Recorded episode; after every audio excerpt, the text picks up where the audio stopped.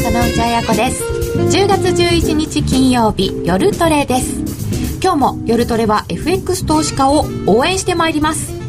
えーこの週末がアメリカの財政問題の山場ですかねどうなんですかねえー、なんか持ち越し決定らしいというツイッターもいただいておりますがこんな時なかなか個人投資家何をどうしたらいいのか難しいということもあるかもしれません本日はゲスト初登場です人気ブロガーで著書も多数アンディさんをお招きいたしましたアンディ流のトレード術に迫りたいと思いますアンディさんよろしくお願いいたしますよろしくお願いします。どうもはじめまして。よはじめまして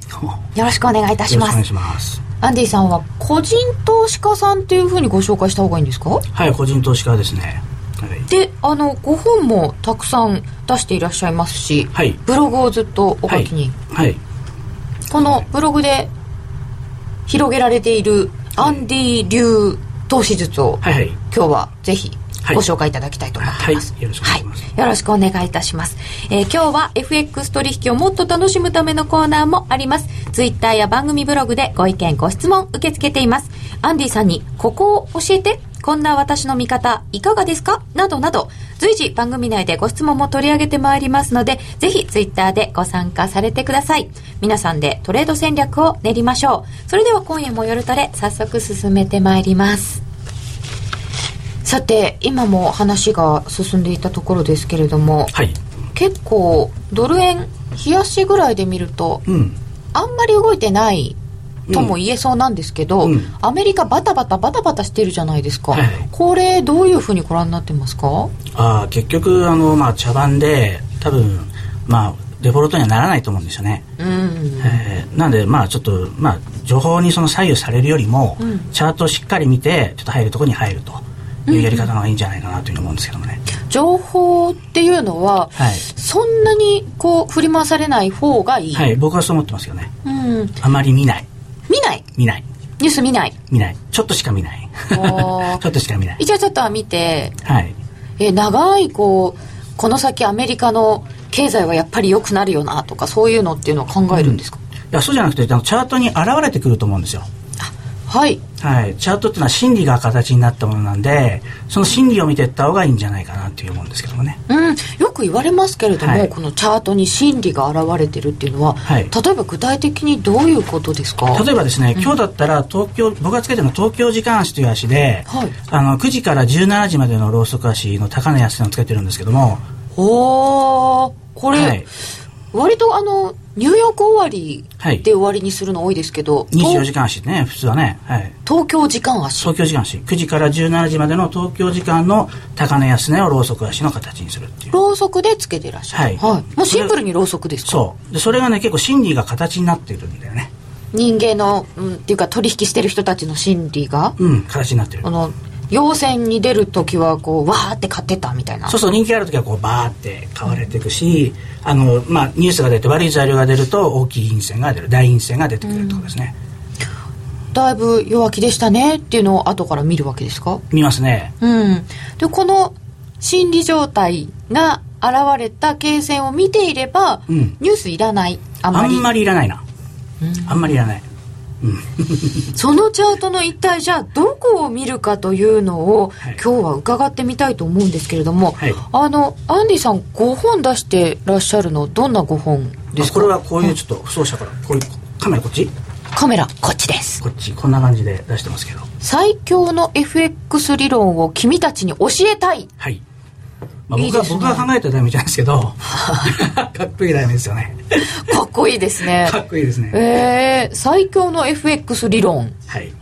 どんな感じですかハンネ理論ですねハンネ理論はいハンネ理論ほほそれがきっとさっきのチャートに絡んできますね絡んできますはい、えー実は今日あの長い巻物をお持ちいただいたんですよどっかのポスターかなと思ってたらこれがまたチャートでございまして手書きチャートをお持ちいただいたんですけれども、はい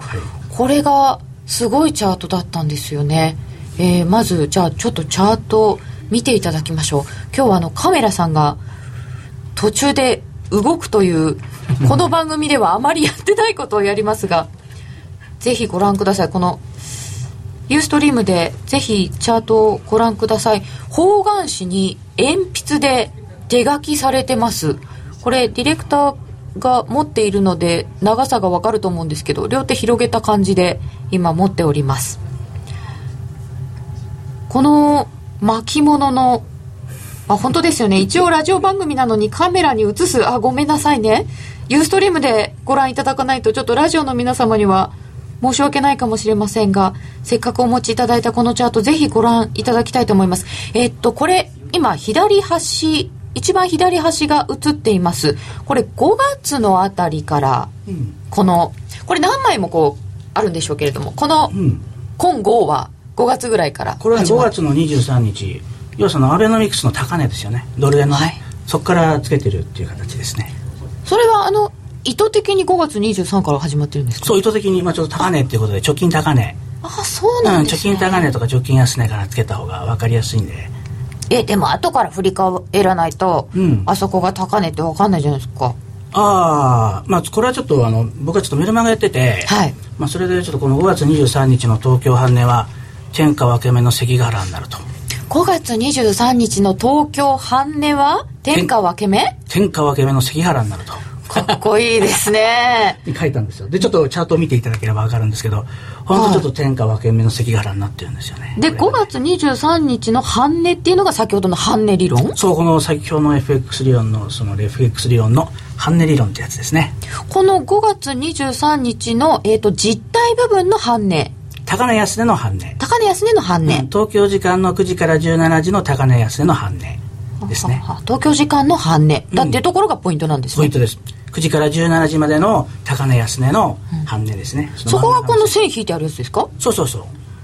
これこれがあの線引いてあるやつその線ってなんかくっついてますよねずっとその次の足ああそれはだから高値っていうか、まあ、僕は伸ばしたんですけど、はい基本は一本一本こう半値半値毎日の半値半値をずっとつけていくっていう形なんあですよね毎日これついてるんですね毎日ついてますはあはあえでもこれ翌日ってだからこの半値がちょうど、高値になってるってことねですねうんその1233日後もそれがちょうど高値、高値になってるで3日後これこれだからえこだからのだから戻り高値ってことですよねそこがね23日の半値をずっと超えられなかった、超えらんないこれ陽線で試した日も超えられなかうっんた、一回も超えてないだから天下分け目の関ヶ原で 負けちゃったってことですかそういうことですね あーなるほどねこれを23日の段階で僕は書いてましたけどねうーんこの23日がもう高値になったっていうのは、うんこの何日間か半値を超えなかったことで、うんこう確認そうそうそうされた確認されたらままあでも大体大陰線の反値っていうのは抜くのがやっぱすごい強烈な大陰線出てるでしょ5月23日は、これずっと過去半年間ずっと見て一番長いでしょだからこういう反値はちょっとなかなか抜けないんだよねうーんなかなか抜けないそれはもう先ほどおっしゃってた心理、うん心理心理うん、こんだけ長い線をつけちゃったところ、うん、なかなか抜けないよなかなか抜けないしかもそれが実は半値反値そこがもうドンピシャもう神がかりに誤差1線とか2線とかそういう世界で決まってくるんですよねこれが1銭とか2銭ですかうん 信じられないでしょうん信じられないそそれは東京時間の値段だから行きやすいんですか半値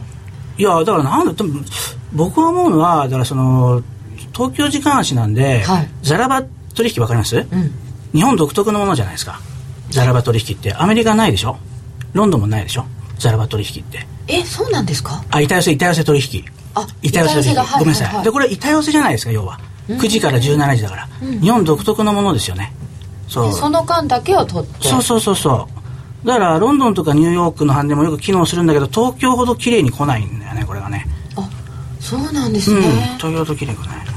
でそうするとこれ半値関係でうこんこは天井だうんと思ったら、うんそれにもう素直に売っていくんですかそこでどういう戦略を取るんですかそれを5分足に僕の場合は拡大してでそのタッチがちょっと上髭が出たかどうかっていうのを見るんですよねあこれはその半値とかを確認するためのうん大きいチャートで、大きいチャートあとは自分が入るところはうん5分足です5分足に拡大して入って見てますけどねで上髭が出たかどうかっていうのをうーんちょっとツイッターいただいておりますドル円だから東京時間あこれチャートドル円ですうんこれ他のものだとドルストレートも東京時間足なのあドルストレートでも綺麗に決ますねユーロドルとかも綺麗に決まりますね東京時間でですうんか東京時間でそうなんですかえーっとザラバで半値を大きく超えたりするのはどういう解釈ですか あその東京ああのこの今言ったようにその大陰線の東京あの半値これはザラバその要はそのロンドンニューヨークでも超えてないですねこれはあそうなんですねはい超えてきてないですここねの5月のところ超えてきてないですねうーんオイラも昔書いてたことあったけど面倒なのと効果が分からなかったからやめたようん効果どうですか手あの書きねする効果、それはそのデータの取り方を皆さん知らないんですよねデータはい、平均化したものよくその東京時間誌に似たような誌あるんですけど、それはいろんなところのデータを取ってきて平均化してるんですよああの今手元の端末で、はいあの現在値がいくらいくらですって私たちもよくお伝えするんですけど、はいこの値段って、はい、なんかいろんなものが平均されてる、うん、だそれで取ってもね正確に出てこないいやでもそんなそんな、他のデータはどうやって取るんですかあもうこれは単純で例えばあのメタフォーだったら FXDD とかいろいろありますよねフォレックス .com とかその一社に絞ってやるっていうのがミソなんですよこれ一社のデータをうん継続する、そう一社だけどこのでもいいいですかどこでもいい一社で限ど定こですもいれいだばからだから変な人昨日は FXDD で今日フレックスドットコムとじゃダメなんですよおーずーっと統一しなきゃダメ FXDD だったらずーっと FXDD でやり続けるっていうことね、そうするともう正確なデータが出てくるんで、まあ、こういった今チャートに出てるような、はいちゃんとした値段が出てくるんですねもう神がかりにこう僕はもうこれが世界一精度が高い経線だと思ってるんですけどその世界一高いせ精度が高い経線がはい誰でもかけてしまうっていうね、そうですよね 誰でもかけちゃう冷やし出して、うんで高値安値の半値を計算するわけですから、はい数分数分もう1日5分うんうんうん、じゃあちょっとこれ今のは5月の高値のところ出していただいたんですけど、はい直近もはいもちろん見ていただきましょう、はいえー現在はドル円が98円の二実銭台なんですけれども、うんこの直近のところのチャートは一体どうなっているのでしょうか今日はこれ上髭になってるんですよねあーこの一番最後の足がうんそう小陰線上髭そうでちょっと持ってきてもらいたいんですけどこれねで同じようなその似たような日をちょっと指定するとこの日ありますよねすい10ま月せん1日10月1日うん上髭の陰線10月1日上髭の陰線こはのい時僕メルマガで10月1日上髭の陰線なんで投資家は要は買い付いてしまった状態なわけですよね上髭陰線その半値が売られやすいと、で半値が98.28だったんですよでニューヨーク時間に入ってからの高値が98.295歳1銭だったんですこれえでそこでドンピシャ売られたってことですねこれはもう10月1日の段階で僕はあの昼間の段階でメルマガに書いてますねこっそりに書いてるそれはじゃあ10月1日のうんそこに現れている心理が上髭陰線だから、はい、上髭陰線だからその半値は売られやすいってことねこうそういう心理だということを考えて、理うんその半値で売り差しとくんですかそう売り差しとく売り差しとくまあその3にタッチした時に5分足を見て上髭になったら売るってことねタッチを確認してそうそれをだから5分足に拡大して5分足で上髭が出たら売るってことですねでそこ見てなきゃいけないんで見てなきゃダメ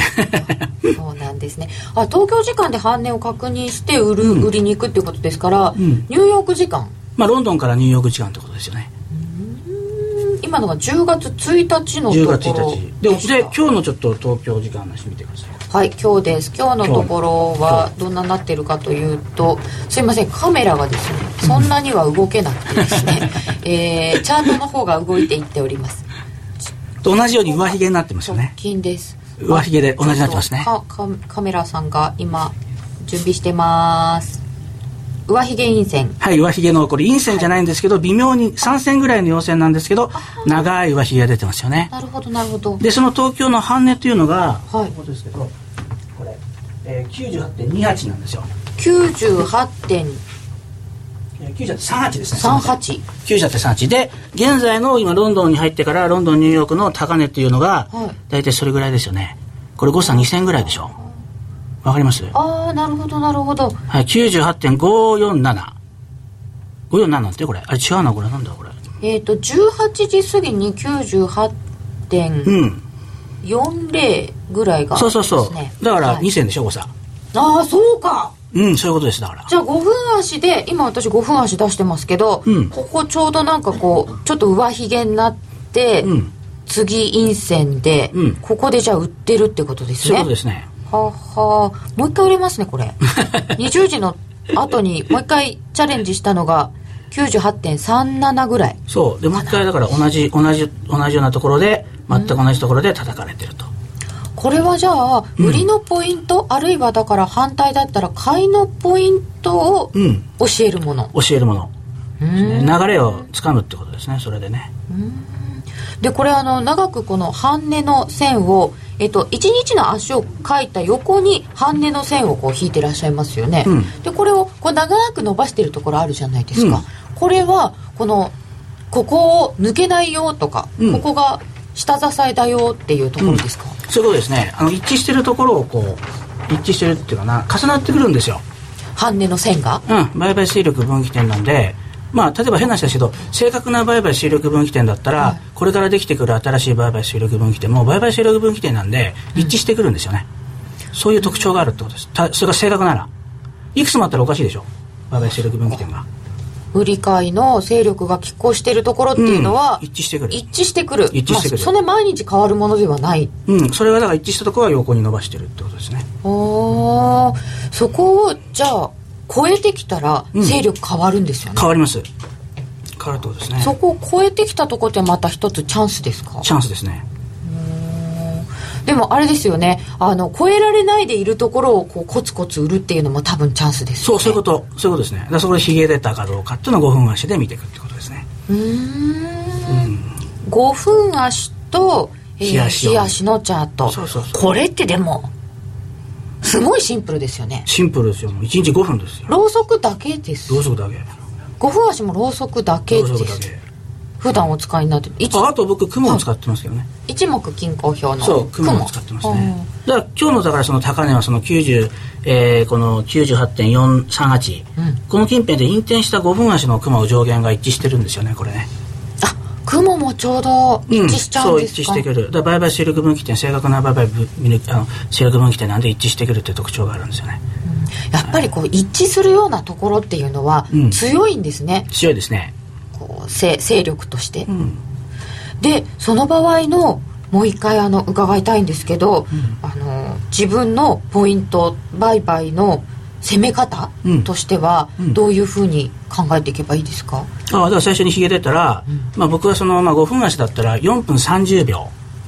ですよね4分30秒ぐらいで上髭が出てたら、はいでその上髭のそのヒゲ表の法則っていうのを使ってまして、まあ、例えばこれがローソク足1本だとすると、はいこの高値安値に表を引くんですよ高値安値に5分足のローソク足1本にフィボナッチを引く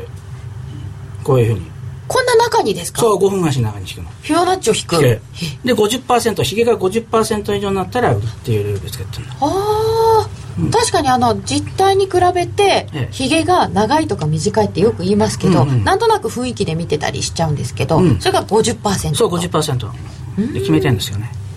まあ、それが出たら売るということですねなるでほそれどをだから4分30秒その5分足だったら5分確定する前30秒前4分30秒で入って売るってことですねそこでねそれでも忙しいですね忙しいですよ よ4分30秒ごとに何かが起きているっていうのは、うんでもこの辺で、えー売る買うっていう値段は決まっちゃってるんですもんね、決まっちゃってる、うん決まってるルールは明確なんですねうんそうすると普段は大体何ピップスぐらい取ろうとかっていうのは考えるんですかあんま考えないですねもう固く夢は見ないでなんか現実的にもう毎日取っていくっていう感じでその売りポイント買いポイントは半値でうんうん絞りますよね、絞るで5分足見ながら入りますよね、うんでその時に、えー、と利食いとか損切りのポイントっていうのは入れるんですか入れます必ず入れる、うん、あのまああの値段具体的な値段損切りの場合は、うんその直近安値あの半値近辺までまた戻してきて持ち合いになった時とかはすぐ5ピップスとかで切っちゃいますねあそうなんですね、うん5ピップスぐらいで切っちゃいますねまあ動かないなと思ったら、うんももうう一回諦め上ちゃう抜けるかもしれないんで、決まる時はもうなんて言うんだろうなその節値が意識されてるかどうかっていうのは意識されてる節値っていうのはヒゲが出るんですよひげが出るその意識その節目がだから節目いろんな節目あるじゃないですかありますねはいそれがやっぱり意識されてる節目はひげが出るあああのうん昨日の高値あたりで抑えられるかと思ったらなんかスルッと抜けちゃったみたいな時っていうのは、うん意識されてなかったそうそういう時は大陽線一本でこうズボって抜けてきちゃうわけね、うんはいはいそれは意識されてないってことだよねあー経線では動いてない材料で動いてるってことでしょああなるほどそれが有効だったらそこで誰かが売買するわけだから、ヒゲって形になってくるんですよねうーんでヒゲが出た段階でヒゲが長くなった段階で売る、売るってことですね持ち合いを判断するのは何分ぐらいですかああそれはあの15分足を参考にしてるので、あのまあ、時計で見てこう時計をこう見るとここがだから15分足が確定するのが15分でしょ、30分45その最後の10分っていうのはすごく僕重要視するんですよだからこの10分の5分足10分から始まる例えば6時だったら60分から始まる5分足っていうのは15分足が確定する足じゃないですか、はいああなるほど、はい、だからこれ30分だったら25分が確定するでしょ、うん次40分でしょ55分でしょこのローソク足の動きであのこれが変な動きした場合はすぐ落としちゃいますね僕はね、でそこまでは持ち合いとしてまあ10だったら15分ぐらい3本か3本ぐらいですかね見るのはねそういった話してますけどこれあの数日単位ぐらいで売り買いしたいんだっていう人は使えないですかあそれでも使えると思いますけど、もう毎日売買やってるんで毎日やってるからまあ夢は見ずって感じでねうーんでこれ見るとほとんど持ち合いでしょそうなんですよね最ほとんど持近ち合いなんだよねで結構ね本当にさっきから言ってますけどこんなになんかバタバタしてるような気がするのにうん結局持ち合いっていうね、うんそうだったらもう毎日毎日出てくるから、まあ、半年は毎日確定するから出るんで、あそうかうん、そこでなんか毎日取ってった方がいいなって感じなんだよねだからねあ確かにあのゴールデンクロスは別に毎日出ないですし、うんいろいろこう開催員そんなにないですけど、ん毎日半値はある、うん半年は毎日確定するんでえーピボットと半値の違いを教えてください半値なのはどうしてなんですかあ半年まあなんて言うんだろうな自分でそのまあチャートを見てて見つけたもので、まあ、何ってのは別にないんですよね だからねああチャチャートでこうやっていてここは有効だったっていうこそうとそでうすかそうそうそれを見てん有効だったと思いますねあのよく前の日の足を上からこうかぶせていって、おへそより下まで行くとかぶせ線とか、うんうんうんそういう時も半分使いますよね、ものすごい使いますね、すごいいいこと言いますねそれはもうそれをね毎日ね ややってるんですよね寝る中ででだだから大陽線が出た時っていうのは、次の日っていうのはその大陽線が出たから投資家は迷いがあるわけですよ上がりすぎちゃったっていうあーあ調子に乗ってるんじゃなくてああ上がりすぎかそうドなーンってドーンって上がるでしょ、だから次の日はだから高く寄りつくことが多いんですけど、はいそっからいった今言った株ぶせ線になることすっごい多いんですよこれあー一旦上で始まったけど、うんかぶせてくるずるずるずるそうそうそうその場合この半値まで下がることがものすごく多いんですよこれああでその半値まで下がってもっと下がる時とこ,、うんここでそれこそヒゲになる時と、うんでまた心理が違うんですね違いますねその場合やっぱ雲を見てますけどねそういう時にも雲を足してみる、はい一目雲をそうですねでその半年を抜けてくるときは雲が引転してくるってことですねああじゃあその雲の状況も足してみて、うん引転するような時であれば、うん半年をブレイクしてきちゃうってことね下に抜けてくるってことですねうんだから大陽線かぶせ線じゃなくて大陽線大陰線になるってことですよねうんそうですよね、うんそのあのか今言ったかぶせ線じゃなくて大陰線になってしまうってことですね陽線立ったけども次大陰線になってしまうんった、かぶせ線じゃなくてそうすると今度そこの半値を翌日見るんですよねそうそう大今度は大陰線の半値を見るってことですね大陰線になっちゃったってことはうん次は売りみ、売り目線ですか売り目線ですねでその半値を超えないと見るうん、超えないと見る原則的にね大陰線だから、うんまあ、その最初の最初のアベノミクスのその高値の5月23日のはい反値と同じことですよね、えっ、といただいてますのがうーんとえっ、とねご質問があったんですけどねえっ、とトレンドラインにで綺麗に跳ね返ったりしますよね雲って一目あそうです一目均衡表ですえっ、とあとですね、えー発言とかが出て突然動いちゃったらどうするんですかっていうのがあったんですけどご質問はいまあ、発言があるよ、まあ、そういう時はあるんですけど、まあ使用前は僕基本的にやらないんですよねあそうですかやらない雇用統計とかやらないですね、うんその前にもう決済しちゃいますねそれはやっぱり、まあ、それはリスクっていううん認識ですか、まあ、為替の場合なんか突然動くでしょすごいですよねその動き方がすごいよね今の、まあ、雇用統計も大体通常いつもギャーって言ってうん放送することになるわけですけれど、やらないですねそうなんですねギャンブルギャンブルなんででも今なんかなんかののべつ幕なし誰かが何か言ってこのアメリカが揉めてる間中、うん動いてますよねあそんなに動いてないの かでも難しいところですね、そうですねえーさて、えーアンディさんのトレード術について今日はお話を伺っていますけれども今日はドル円で基本的にお話を伺っていますけれども他の通貨ペアはどうですかああちょっとあんま見てないねああそうですかもうドル円中心最近もうドル円ほとんどドル円で見てますねで東京時間はうんこの足が確定しないわけじゃないですか、うん来てないです来てないですね、まあ、はい前日のハンデがありますけど、はいと一番トレードしやすい時間っていうのはいつなんですかああだから東京時間ですね、あそうなんですか、うんそれでも東京時間東京時間あ東京ー時間東京時間ですね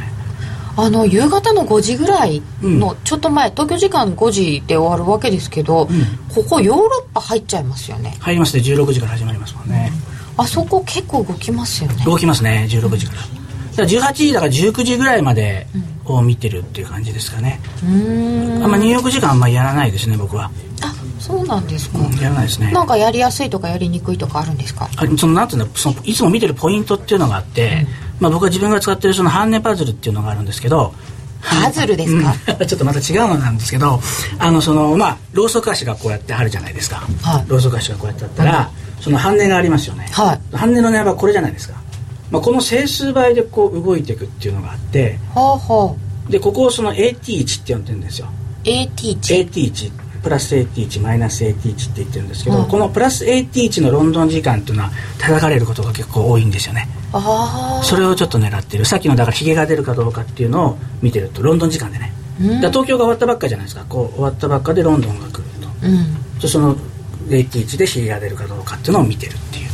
ーんなんかロンドン逆に生かされることが多いなっていうイメージあるんですけど、ここ叩いてくる、うん上のところだからポコッとこう上がってうん下がるポコッと下がってこうまた上がってくるってパターンが多いんでうーんそうそこを見てるんですけどねねボコッと下がって上がるっていうことは、うん下がるとこを取るんですか上がってくる戻りを取る戻りを戻ったとこをこう買いで入れるってことはははは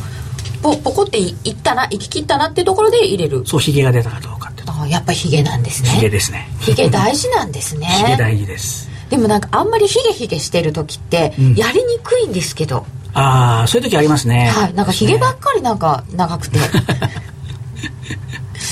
えー、アンディさんもヒゲですけどっていただきましたあありがとうございますえーやはり実践している方の話は興味深いですそうなんですよね要人発言は事故みたいなもんだもんな確かにあれ事故ですよね、えーそうするとアンディさんの場合は日々コツコツ積み重ね型うんそうですねまあ積み重ねっていうかでもこれ見ていただければわかるんですけど、はいこんなに綺麗に動いてるケースないでしょいやそれはねさっきあの拝見 してその半値の線がビーって並ぶとそっから本当に上行ってないとか下行ってないとかもう誤差1銭とか2銭なんだこれ知らないんだよみんなだからデータの取り方が間違ってるからこんなに綺麗に行くもんですかねこんな綺麗にいきますずっとずっとここの半年だけでなく、うんそうなんですかそれは東京時間足にするっていうことと,、うんえー、とデータの取り方を固定するって固い定うすこるってとことだから固定するっていうのが一番大事ですね他に味方のポイントないですかあだから言ってるんですよ心理が形になってるから、とにかく大陰線の東京半値だったら売られる確率は非常に高いということですよね、大陽線の東京半値だったら買われる確率が高いってことですよね、でブレイクするときは雲が陰転陽転してるってことですよね簡単ですよねあと上髭ですよねわひげはい高値で買い付いた人がたくさんいるから上髭の陰線だったらそこの半値は売られやすいってことですよねうーんだから心理なんで全部あの両方こうひげでこう,、うんこうちっちゃい陽線か陰線かでこうコマみたいなのあるじゃないですだかからトンボですねトンボ迷ってるそうですね、相場転換に出る足。だからこれちょっと今日の足は、うんまあ下髭出てませんけど、トンボに似てる、まあトンボの親戚みたいなもんじゃないですかね。上今日髭になって今る。日今日の足ってちょっとなんか転換点っぽいですかじゃあ転換点っぽいですね。うんちょっと目先高値出したのかなって感じもしないでもないですけどね。目先高値出したかなうん。あーはーそうするとちょっとここから売り目線かなっていうのを半値で考えていくわけですね感じで考えていくね。だから今日だからちょっとここで窓が開いちゃってんだよね。この陰線のここのね、次の日の、次の日の東京時間の高値から97.82までちょっと抵抗線がないんだよね、これね。ほうほだうから今日の安今日の東京時間の安値が98.3、えー、と23でしょでこの23を割ってきちゃうと、はあれですよねもう次はもうこうポイントが高値までないんで97.82までないんでこれちょっとまとめするとまた流れ変わってくんじゃないかなと思って見てるんですけどねいあーちょっとえっ、とこの123456735分ぐらい前のところの安値が98.24、あ違う98.19あってうんえー戻って98.24ぐらい、でねこれだと MA をねまたつけるとすごく面白くて移動平均線な何日移動平均線の200日200日ですか、うん200日長いですね長 い5分足の MA200 ですねはははいでこれがねちょうどどね今ねちょっと東京時間のその安値、今日の東京時間の安値とあの今家でちょっと MA200 をつけてもらいたいんですけど、はいと一致してると思うんですよねうんでそこで多分反発してるっていうか意識されてるんですよねこれねで面白いんですけどその今日の高値95 98.54 98.54うん、でその MA200 をねちょっと僕はちょっとそのボリンジャーバンド化してちょっと見てまして、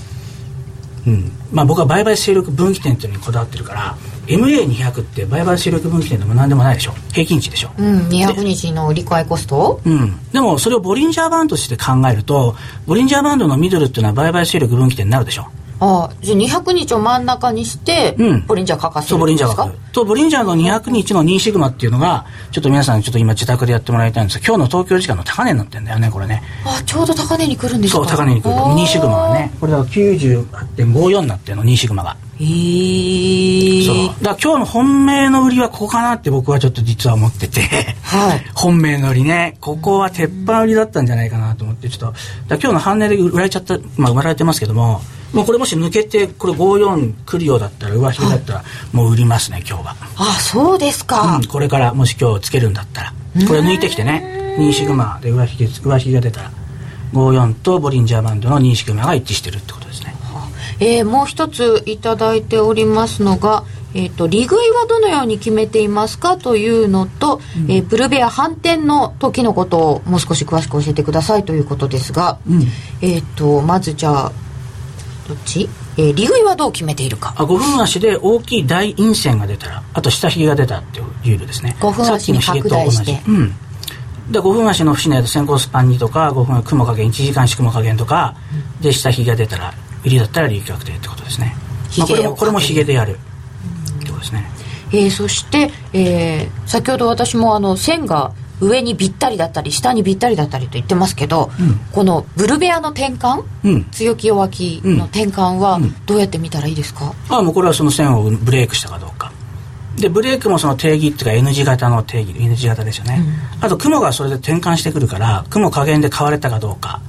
ってこことでれすねちょうどその雲に当たってない時っていうのはないんですかああありますけど大体雲上限か下限とぶつかりますよね一目日足であの5分足で5分足で、うん、5分足に拡大して5分足の雲上限か下限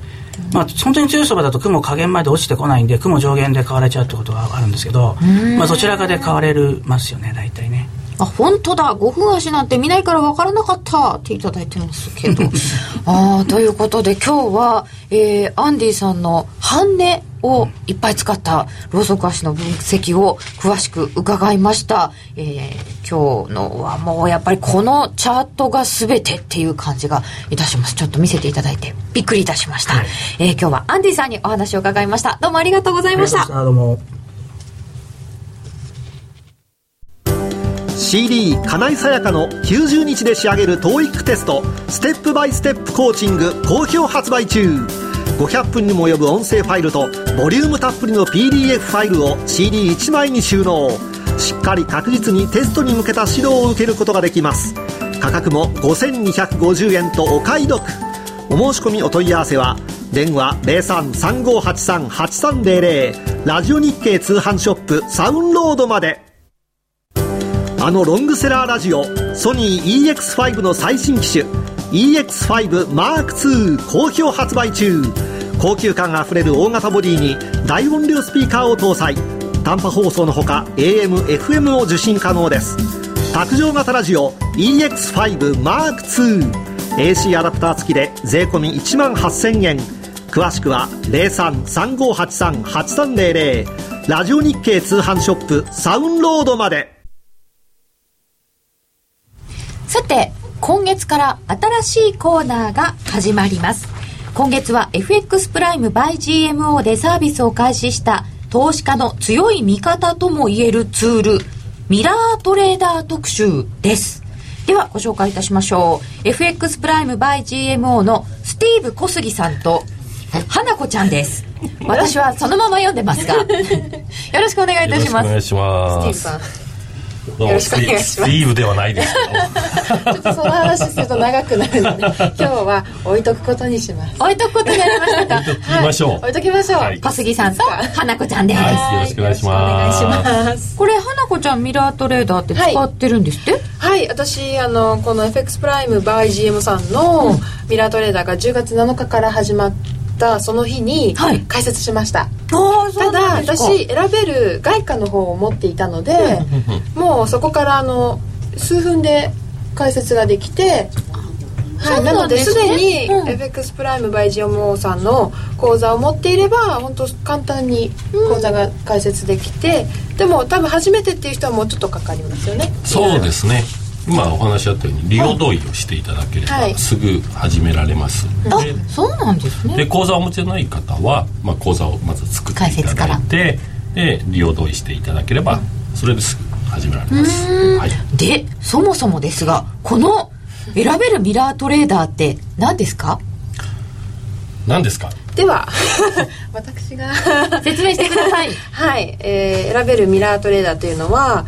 あのイスラエルのトレーデンシー社のプラットフォームを採用した、あのー取引システムで、 はいシステムトレードなんですけどいわゆる自動売買って言って自分でエントリーとかエグジットのタイミングを、あのー考えなくても自動でプログラミングが売買をしてくれるっていうものなんですよ。まあいわばはシいストレ、シストレってあよく言いますよねそうです、シストレシステムトレード自動売買っていうものです、で選択型とあと開発型とか言われるあのシストレがあるんですけど、その開発型っていうのはかなり高度なプログラミングの技術とか、お持ちの方であれば自分でこういうタイミングの時にエントリーしてとかエグジットしてとかっていうのができる人は自分でそのコンピューターの知識を使ってうんシストレを開発できるんですけど、私みたいなそんなプログラミングみたいな知識がないっていう人はこの選択型のシステムトレードを使うとまああらかじめそのプログラミングが用意されていて、うんそれを選ぶだけでいいんですよあなんか例えばわからないですけどあの移動平均線がクロスしたらエントリーするみたいな、まあ、これすごい単純だと思うんですけどっていうようなあのプログラミングがいっぱいある中で自分はどれがいいかなっていうのを選ぶのが開発型システムトレーダーでで今回の選べるミラートレーダーもその開発型のシステムトレーダーになります。まあメニューがいっぱい用意されてるってことそうなんねです自よ分でで作らなくてもそうなんです、うんでこのミラートレーダーっていうのが日本だけじゃなくてもともとイスラエルの開発したプラットフォームっていうことで世界各国の人たちが使っているっていうことでそのプログラミングを世界中の優秀なトレーダーの人たちが開発していてで今300種類以上あるんですよね、そうですねうん、でその中から選ぶだけで寝ている時でも、はいもちろんお仕事中とかでも、うんそのパソコンを開けておく必要がないのでその選んだストラテジーが勝手に動いて自動で FX トレードができちゃうっていうものへなんです、えあ私仕事行ってくるからじゃあその間頼むねっていうそういうことですかそうですね、まあ、あの本当パソコンの前にいなくても大丈夫っていうのが一つの売りなので、ええまあ、お客様に代わって、まあ、システムが、まあ、自動で取引を24時間やってくれるこれが本当、まあ、強みですよねそれは便利ですよねだって夜中寝たいのに夜中動くしそうですね一番動くの入浴時間とか,、まあ、なんか夜中0時過ぎとかですもんねでしょですよね会社行けなくなりますよね気になっちゃいますもんね、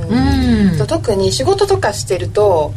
やっぱチャート見れ見たくても見れないっていう人はきっと多いと思うんですよ私は仕事中結構見ちゃったりするんですけど、花子ちゃんは仕事が仕事だから まあ、ねそうですね、はい FX 関連の仕事なので、はいチャートは常に出してていいんですけど、はいなんか多分全然違う業種の方だったら何見てんねんってなると思うんであいや関西人じゃないんですかこの間ちょっと捕まった方いらっしゃいましたからね捕まったんですかはいああいらっしゃいましたね、はい、やうっんぱり一応ね真面目に仕事してませんって怒られてしまうのあそうでです警察の方ですよねだからなおさら確か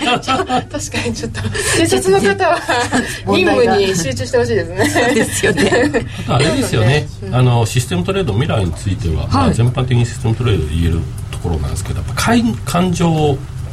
排するっていうのが大きなメリットですよねあの自分でルールを作っていてもどうしても心がうんそこで買いたくないと言ってしまうというか損切りしたくないと言ってしまうというか期待感とかねね出てしまいますのでそれはなしにもう自動的にバシバシバシッと一定のルールに従ってそのルールに従って取引をずっと行ってくれるのがシステムトレードですよね、 多分あのリスナーさんの多くの方がはい裁量トレーダーの方だと思うんですよ、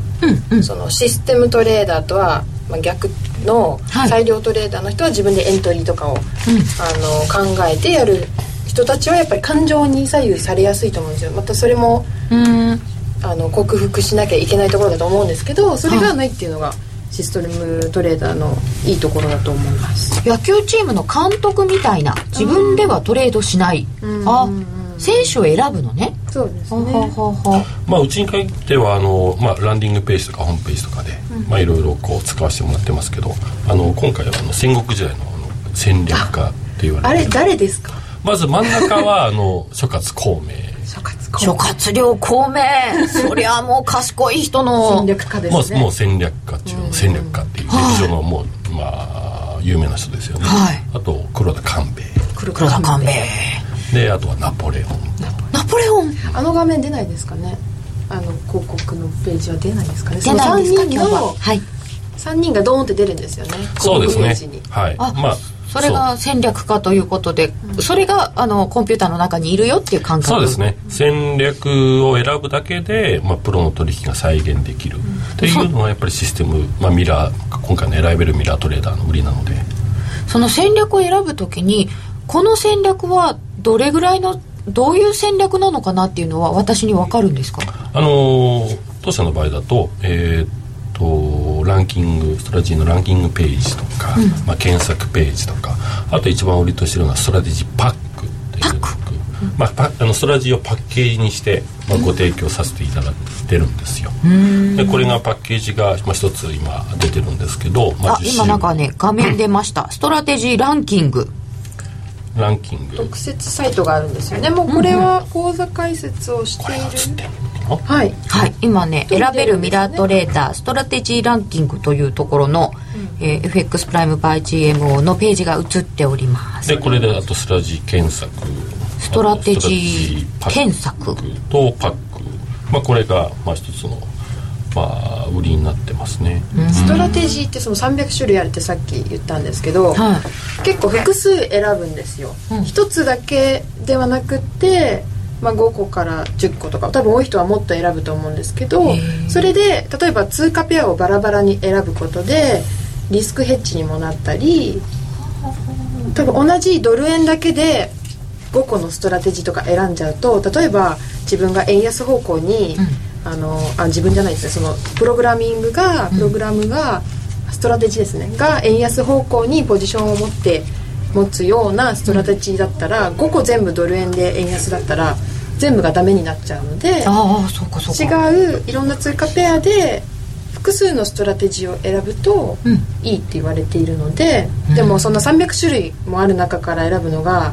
多分難しい難しいっていうかどれがいいのかわからないと思うので、そういう時にこういう特設サイトのランキングとかあと検索機能で自分がどういうトレードをしたいのかっていうのが選べるのでこういうのを活用したらいいとこ思いれますランキングっていうのは過去成績が良かったストラテジーってことですかそうですね過去の実績に基づいてランキングが、まあ、出てますんで、まあ、比較的あのお客様の高い、まあ、あのランキングを選びがちだと思うんですよね。そうですねこれまで成績が良かった選手を組み入れたいです、そうですよね、ええでこれがじゃあ将来的にも同様のパフォーマンスをやるかっていうと、はいまあ、決してそうではないので、今、えー、と花子ちゃんがご説明していただい、まあ、してくれたようにやっぱ複数のストラテジーを組み合わせて、まあ、リスク分散っていうポートフォリオを組んで、まあ、長期的な運用を、まあえー、としていただければなとチームの中にやっぱり長距離打てそうなのもいれば、守りに強いのもいればみたいなのそうでをすね集める、うん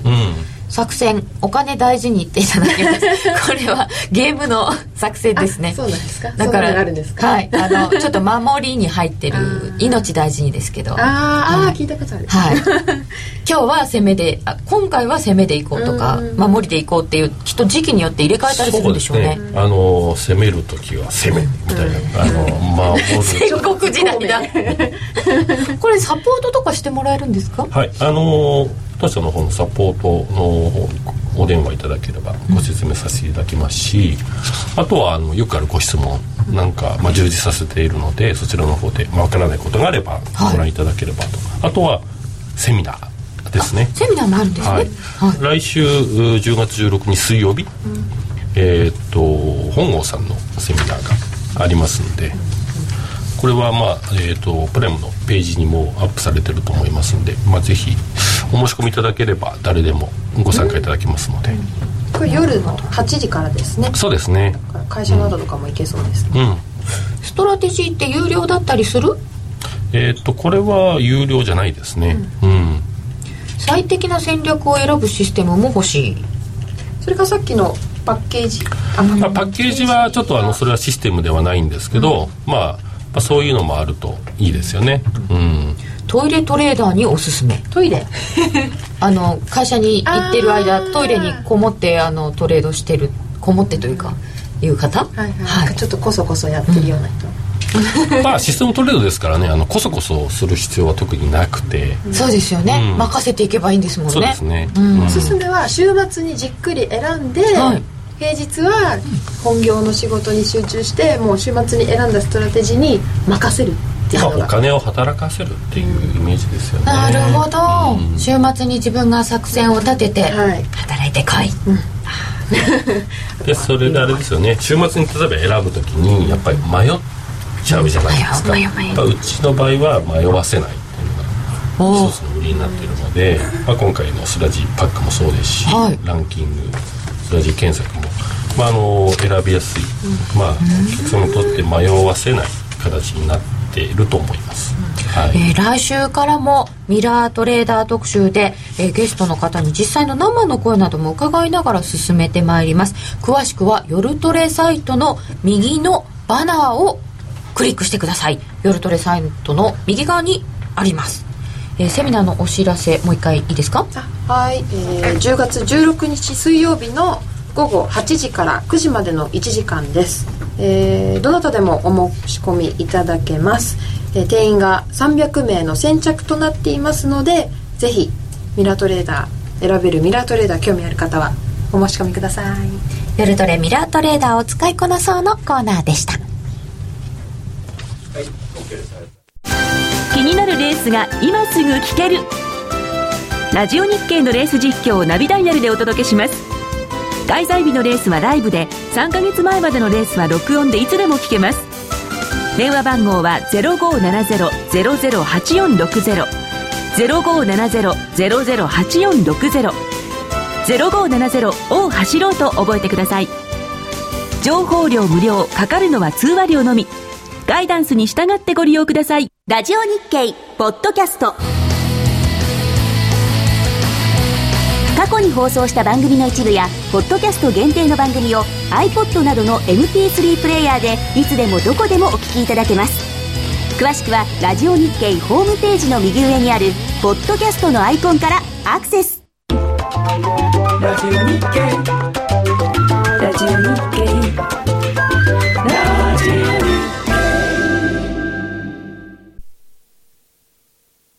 夜トレ高野康則の今夜はどっちこのコーナーは真面目に FX、FX プライム by GMO の提供でお送りいたします。ここからは FX 取引を真面目に、そしてもっと楽しむためのコーナーです。高野康則さん、高山エミリちゃん、延時なるみちゃん、そして花子ちゃん、よろしくお願いします。よろしくお願いしますよろしくお願い願いしますえー、まず来週の見通しですが高野さんこ れ来週来週って言った来っ週てはあるんですかねみたいなあの経済指標の発表は本当ですよね何が出て何が出ないんだかニューヨーク連銀は出ますねだからそうそういでうすねあの FRB が出すものとそれから民間今日のあのシカゴみたいに、そういうのはありますけどあの政府が発表するものはあのなぜか新規失業保険申請件数だけはあるんですけどそれ以外はないそれがまたあの新規失業保険申請件数がなんかカリフォルニア州がどうとかとか言ってブレまくっていてあれもよくわかんないんですよね意味がねなんでカリフォルニア州でシステム入れ替えるとし人がその失業口が増えるんだっていう本当ですよねなんかああんのま言りい触れ訳ないがねちょっと僕は ちょっと納得でき ない高野さんなんか最近納得できないことが多いらし いんですけど多いで毎す回聞いてる気がします納得できないいやーねいやでも今回あの納得できましたあのイエレンさんがあそうそうイエレンさん指名されましたこれはどうですか、いやもうずっと8月ぐらいから申し上げていた通りでイエレンさんになってなるのは当たり前と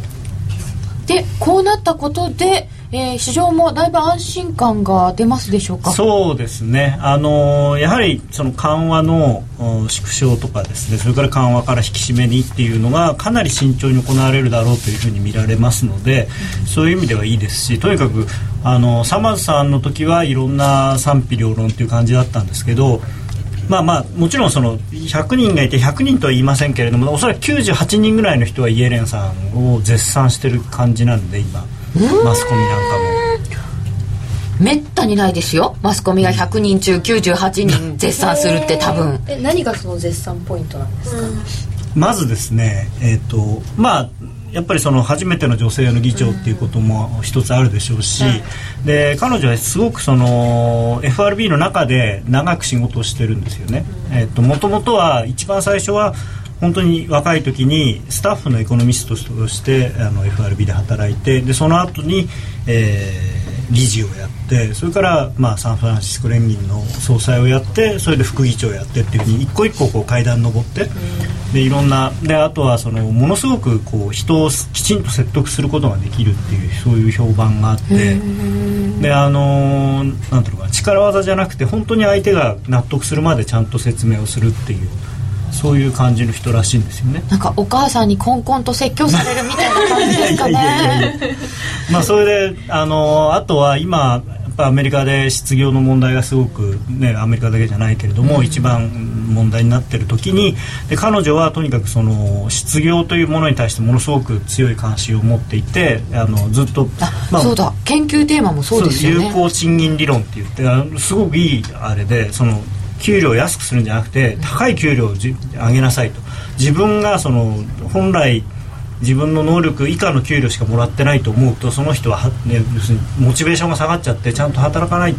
本当ですよねあのイエレンさんご夫妻がお子さん生まれた時に何かなんかを募集した時の広告というのを読んだんですけど「あの支払いいいです」って書いてあってやっぱりその給料ちゃんと払うよって言うとみんな人は頑張るだから結果的には会社もその方が儲かるはずだっていうそういう、うんまあ、昔のフォードあの自動車会社はのいフォードがやっぱりあの他の会社よりも飛び抜けていい給料を払っていてへーそれでものすごく成長したっていうのがまあ一つの典型的な例らしいんですけどなんかそういう社会になったらいいですねで旦那さんノーベル経済学賞すごい二人とも学者学者で、えーそうするとちょっと、あのー金利上げるのどころか縮小緩和の縮小も遅くなるそうですねと思いますあのやっぱり年内はないんじゃないかなと僕はまあ思ってるんですけどっていうのはあのもちろんそのイエレンさんの姿勢がっていうのもあるんですけれども、はいそれ以前にというかあの経済指標経済指標ってあれだけバーナンキさんも言ったのが、はいまともな経済指標が出てこないのでそうですね、はいしまった時間なくなってきました、はいそれでは高野さん今夜はどっちこれからにするにはどうしたらいいですかこれからですねユーロ円売りたいかなみたいな。ユーロ円売りたいはいユーロ円現在、まあまあちょっとですただあんまりその大きな動きは期待できないのでっていうか今本当にあのニュース一つでコロッとこうあれが変わってしまうので、あのそんなに長くポジションを持つというよりは、まあ、2 3 0銭狙いとかそんな感じでいいんじゃないのかなと思います、でなんでユーロ円なんですか今割と注目としてはドルうんだから逆に言うとそのドル円とかはいやドル円ちょっと売りたい気はあるんですよ、はいあの98円台半ばは売売りりたたいい気気はあるんですけど、まあ、今のところまだ上昇トレンドラインも綺麗に引けるしなみたいな、まあ、まあそれを言ったらユーロ円もそうなんですけどねはい今夜はちょっとユーロ円を売ってみたいでも小幅ねということでした、はい高野康則の今夜はどっちこのコーナーは真面目に FXFX プライム by GMO の提供でお送りいたしました今話題のシステムトレード選べるミラートレーダーが FX プライム by GMO でもついにスタート選べるミラートレーダーではストラテジーと呼ばれる運用実績の高い投資戦略を選択するだけで24時間自動で売買収益チャンスを逃しませんまた為替のプロが厳選したストラテジーのパッケージストラテジーパックも多数ご提供しておりますシステムトレードを始めるなら FX プライム by GMO の選べるミラートレーダーをご利用ください株式会社 FX プライム by GMO は関東財務局長金賞第259号の金融商品取引業者です当社で取り扱う商品は価格の変動等により投資額以上の損失が発生することがあります取引開始にあたっては契約締結前書面を熟読ご理解いただいた上でご自身の判断にてお願いいたします詳しくは契約締結前交付書面等をお読みくださいさて現在のところ1ドル98円27銭近辺ユーロ円は133円26銭27銭というところになっておりますけれども今夜はユーロ円売りたいということですけど来週もうちょっと長めっていうとそれこそアメリカどうなるか決まってくれないとですかそうですねですからあの債務上限の問題が、えー、と例えば6週間とか、あと金額も、まあ、それほど大きくない、まあ、年内であのまた上限が来てしまうような決着の仕方だったらそこで買われたところは売らなきゃいけないんじゃないかなと思います、いやそこはむしろ売らなきゃいけない、うん結局なんていうんですか先延ばしにもならないというか、ちょっと時間稼ぎするだけになってしまうので、そうじゃなくて、あのー例えば来年の半ばぐらいまでは大丈夫ですよっていうぐらいの、えー上限の引き上げ方だったらまあそれなりに、あのというか、まあ、そこはそれで上がったらあんまり売らない方がいいと思いますけれども。じゃあ中身よく精査してから売り買いしなきゃいけないですねまなんかあ、あ決まったのいずれにしてても何か決まれば買われるのは確かなんですけど、でもそこで売らなきゃいけないのかそれとも買っていいのかっていうのはその内容次第ですね。はい、えーまだまだなんとなく落ち着かない状態は続きますけれども注意深く見ていきたいと思います本日も夜トレご覧いただきましてどうもありがとうございました高野康則さんありがとうございましたありがとうございますエミリちゃんなるみちゃんありがとうございましたありがとうございましたそして花子ちゃんでしたありがとうございました延長戦もよろしければぜひご覧ください本編はこの辺で失礼いたしますそれでは皆さんさようならさようなら